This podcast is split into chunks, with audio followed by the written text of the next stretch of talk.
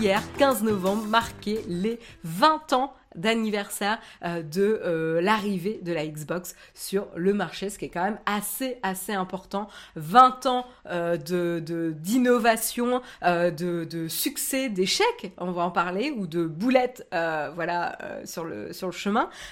mais mais voilà, c'est intéressant de de reparler un petit peu de ce qui s'est passé. et du coup, il y a un super article que je vous recommande. je vous en ai mis deux, un en français et un en anglais. Euh, mais je trouve que celui en anglais est beaucoup plus intéressant et beaucoup mieux écrit. Donc si vous êtes à l'aise, euh, allez-y. Euh, et euh, donc c'est un article de protocole que j'ai vraiment trouvé extra, qui nous fait un petit peu l'historique de la Xbox et les différentes étapes clés en fait de l'histoire de la Xbox, mais de manière assez assez digeste. Hein, c'est pas non plus un article qui fait 3 km de long. Mais ce qui est intéressant, c'est qu'il remet dans le contexte de ce qui s'est passé à l'époque. Rappelez-vous, on, rembobine un petit peu à la fin des années 90.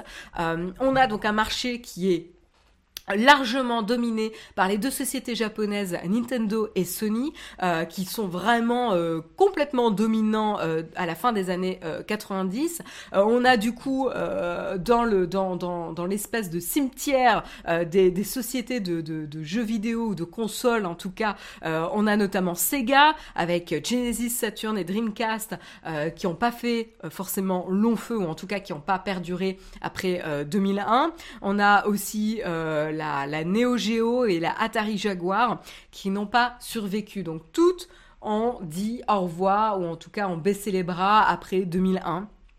Euh, donc voilà, donc il restait pas grand chose ici dans le paysage euh, des consoles, euh, des consoles en tout cas, et c'était un marché, un marché, comme je vous le disais, largement dominé par Sony et Nintendo à l'époque. Et là-dessus, eh ben le CEO Bill Gates hein, à l'époque, voilà, le CEO de Microsoft, euh, donc avait fait une entrevue avec le CEO de Sony, euh, Nobuyuki Hidei, euh, et ils avaient notamment proposé d'utiliser les outils Microsoft pour la PlayStation 2. En tout cas, Gates essayait d'entrer sur le marché et de, faire valoir la position des PC ici ou des composants PC pour le marché des consoles. Pourquoi? Tout simplement parce que les chiffres, on, voyait en fait dans la consommation que les consoles commençaient à euh, prendre des parts de marché sur le marché PC. Hyper intéressant ici d'observer un petit peu euh, la tendance et de se dire il y a peut-être quelque chose à faire. En tout cas, c'est ce qui s'est passé dans la tête a priori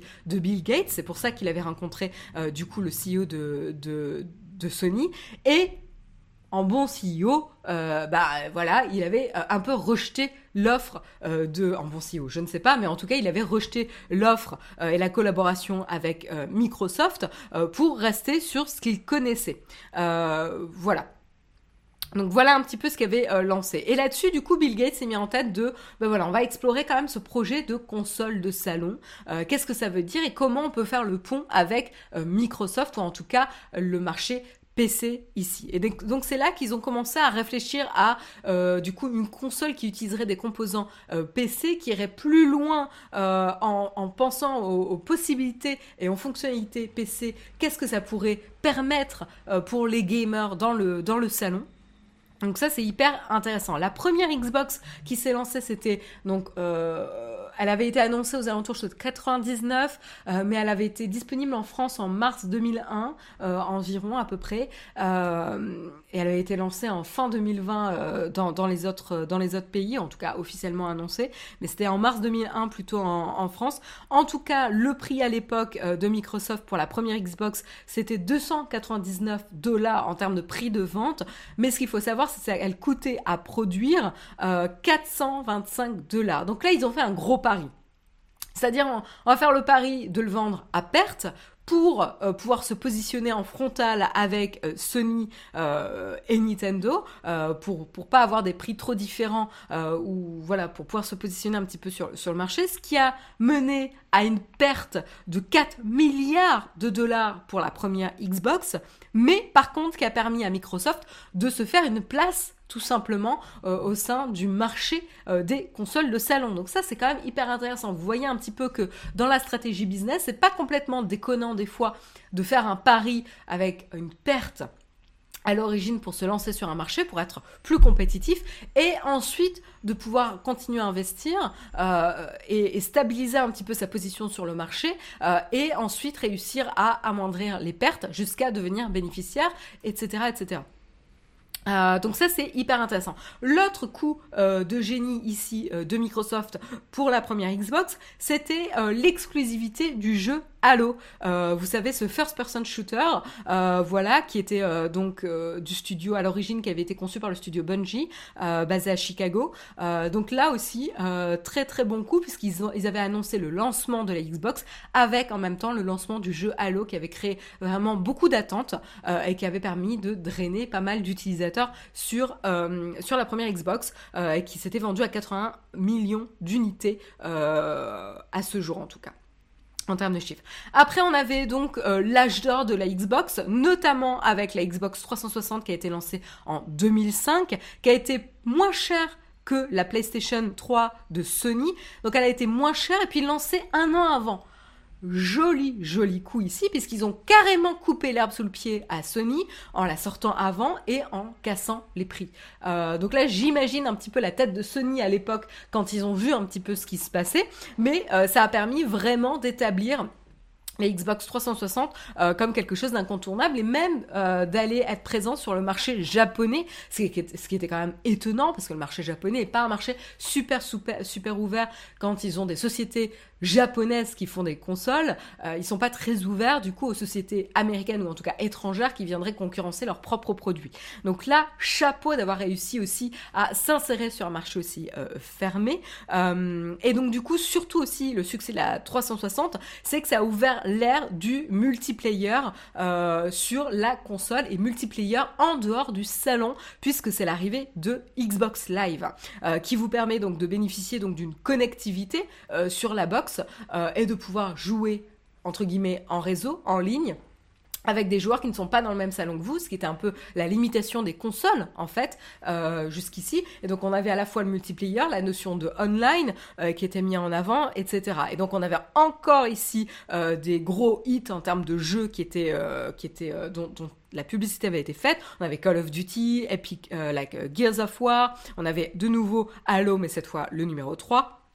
Donc c'était vraiment aussi euh, tout un, marché pour les jeux indie, euh, les jeux indépendants ici, euh, qui s'ouvraient en tout cas pour Microsoft. Et donc ce qui permettait de télécharger directement le jeu sur le disque dur de la console et de pas forcément avoir les, CD et compagnie. Voilà, donc, donc ça, ça a été un succès. L'autre revers ici euh, que Microsoft a, a vu avec ce lancement précipité, c'est notamment le Red Ring of Death, qui a pratiquement, qui aurait pu signer l'arrêt, de mort excusez-moi, j'ai des chats qui se couchent sur le clavier. L'arrêt de mort de, la Xbox aussi, un gros gros danger, puisqu'en fait, en se lançant très rapidement, bah, il y a eu un, problème gravissime, j'ai envie de vous dire, vous le connaissez, je pense que j'ai pas besoin euh, de, l'expliquer, mais les données montrent que le nombre de consoles qui auraient été affectées par ce problème euh, pourrait être de 23% à 54%, ce qui est énorme, énorme. Même, j'ai envie de vous dire 23%, c'est déjà énorme, 54%, c'est incroyable. Euh, et donc du coup, qui aurait pu donc signer l'arrêt mort de, de la Xbox, de l'initiative Xbox, mais heureusement, euh, ben, on a eu donc euh, Peter Moore hein, qui a proposé un plan pour euh, dédommager euh, et rappeler les consoles qui étaient euh, donc qui, mouraient entre guillemets, qui étaient victimes de, ce problème-là, et de les remplacer ou en tout cas de dédommager les, les, utilisateurs, ce qui a permis de passer outre ça et de pas complètement tuer la division Xbox, même si encore une fois, ça a coûté 1,15 milliard de dollars à réparer comme erreur. Donc attention quand on se lance trop vite, euh, surtout le hardware, ça coûte cher quand on se plante. Euh, voilà. Et puis après, euh, en 2013, donc on a eu un petit peu le flop. Hein. Euh, alors que Nintendo était déjà un peu distancé à l'époque euh, suite euh, à l'échec de la Wii U, hein, du lancement de, la Wii U qui n'avait pas eu le succès qu'on attendait, ou en tout cas que eux attendaient, hein, Nintendo. Mais du coup, voilà, Microsoft aurait pu de nouveau créer un peu plus de distance et vraiment être un peu en duo avec Sony. On avait vraiment les Xbox et les PlayStation un petit peu en, en compétition. Moi, je me rappelle ouais, je, me rappelle ça, on se posait la question PlayStation ou Xbox, on se posait pas la question de, de Nintendo à l'époque. En tout cas, moi, c'était mon, mon expérience. et du coup, bah là, avec la Xbox One, on a eu un petit problème de euh, message, euh, de confusion sur est-ce qu'il faut la connecter chaque jour, euh, est-ce que, enfin. On, a eu plein plein de confusion sur le lancement, comment on allait pouvoir échanger des jeux ou la revente des jeux, etc. Il y a eu, voilà, on s'est pris, on a eu l'exemple de Microsoft qui se prend les pieds dans le tapis en termes de, de, communication et de relations presse. C'est pas la première fois, c'était pas la dernière non plus. bref, ça arrive, c'est comme ça. Euh, mais bon, ça a été quand même un, un petit peu euh, un petit peu compliqué. Et, pour preuve preuve d'ailleurs la PlayStation 4 s'est vendue à 120 millions d'unités euh, à l'époque ce qui était plus du double a priori de la Xbox One même si on n'a pas eu les chiffres officiels de la, la, de la part de Microsoft à l'époque. Donc voilà mais maintenant, si on, avance un petit peu dans le temps et qu'on regarde un peu plus euh, aujourd'hui, qu'est-ce qui se passe récemment? Euh, Depuis 2017, euh, on a donc la création du fameux Xbox Game Pass, donc la création en tout cas de l'initiative. Et donc là, on a assisté vraiment à un pivot ici de Microsoft qui va non seulement avoir donc le, hardware avec la, console, mais qui, est juste un prétexte finalement, un prétexte, je ne sais pas, mais en tout cas ça, ça on peut, spéculer ici, un prétexte pour euh, le Game Pass, le Xbox Game Pass. Qu'est-ce que c'est le Xbox euh, Game, Pass pardon? C'est une formule d'abonnement qui vous permet de bénéficier de jeux euh, disponibles donc dans le, dans le Game Pass, ou d'acheter à prix réduit définitivement ces jeux-là, parce qu'en fait le principe de l'avoir dans le Game Pass, c'est qu'en fait vous l'avez pendant un certain temps et après potentiellement le jeu part de, l'abonnement. Un peu comme ce qui se passe sur le catalogue Netflix. Vous avez des programmes qui arrivent, qui repartent, etc. Tous les mois, il y a des nouveautés, mais tous les mois, il y a des programmes qui partent. C'est un peu le même principe ici. Euh, de, de, licence, de jeux, de contenu euh, avec le, Game Pass euh, et vous avez quand même la possibilité de les acheter définitivement à prix, à prix un peu réduit si vous avez l'abonnement. Mais du coup on est sur une stratégie différente, c'est-à-dire qu'on a eu Microsoft qui a, a racheté pardon, qui a pas arraché mais a racheté euh, plusieurs euh, studios. On a eu notamment le gros coup avec Bethesda, je sais jamais comment prononcer ce, nom, mais, euh, mais voilà pour, euh, pour, euh, pour, de, avec, en rachetant la société Zenimax pour 7,5 milliards euh, de dollars, qui a donné accès du coup à Microsoft à un large, large catalogue de jeux vidéo comme Elder Scrolls, Fallout. Enfin voilà, c'est pas rien, hein, comme même moi j'y connais rien, mais je veux dire, on en a entendu parler tellement de ces jeux que évidemment on sait que c'est des gros, gros jeux et qui a donné donc une aura un petit peu à Microsoft assez importante, à la fois en termes d'exclusivité, mais également en termes de back catalogue disponible sur le, le Game Pass. Et donc du coup, on a vraiment d'une part la stratégie Microsoft qui ici euh, s'oriente vers euh, donc une formule d'abonnement euh, vraiment à la, à la Netflix-like.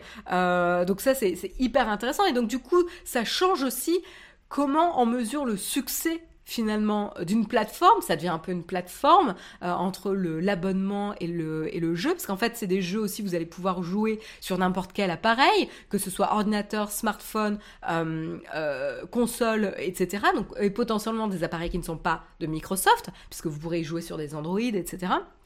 Donc c'est hyper intéressant euh, comme, euh, comme stratégie. Euh, ça ne veut pas dire que ça va être un succès, hein, mais en tout cas c'est hyper intéressant. et donc du coup, on, on, ne mesure plus forcément en nombre de copies vendues ici pour le succès, mais ça serait plutôt en nombre de personnes qui jouent sur n'importe quel type d'appareil finalement euh, et, les consoles ne sont plus le, le, le, sur le devant de la scène finalement mais plutôt les jeux et les abonnements. Donc ça c'est hyper intéressant surtout quand on regarde ce qui se passe du côté de euh, Nintendo et de Sony qui eux sont plutôt restés, en tout cas pour l'instant, vraiment centrés sur l'aspect console. Euh, donc à voir, est-ce que Microsoft est en train finalement de pivoter, de révolutionner un petit peu l'industrie du gaming euh, et de distancer Sony et Nintendo? Ou est-ce que Sony et Nintendo sont en train de préparer quelque chose dans leur carton? Euh, Surtout que quand on voit que Netflix aussi est en train de proposer un catalogue de, jeux mobiles. Pour l'instant, c'est jeux mobiles, mais je vous rappelle que Netflix est quand même disponible sur plein de devices différents. donc est-ce que ça va rester mobile très longtemps? J'en sais rien. Là, on est dans la spéculation, hein. mais je veux dire, ça ouvre vraiment tout un pan euh, d'innovation, d'histoire euh, avec Xbox, et je trouve ça hyper, hyper intéressant.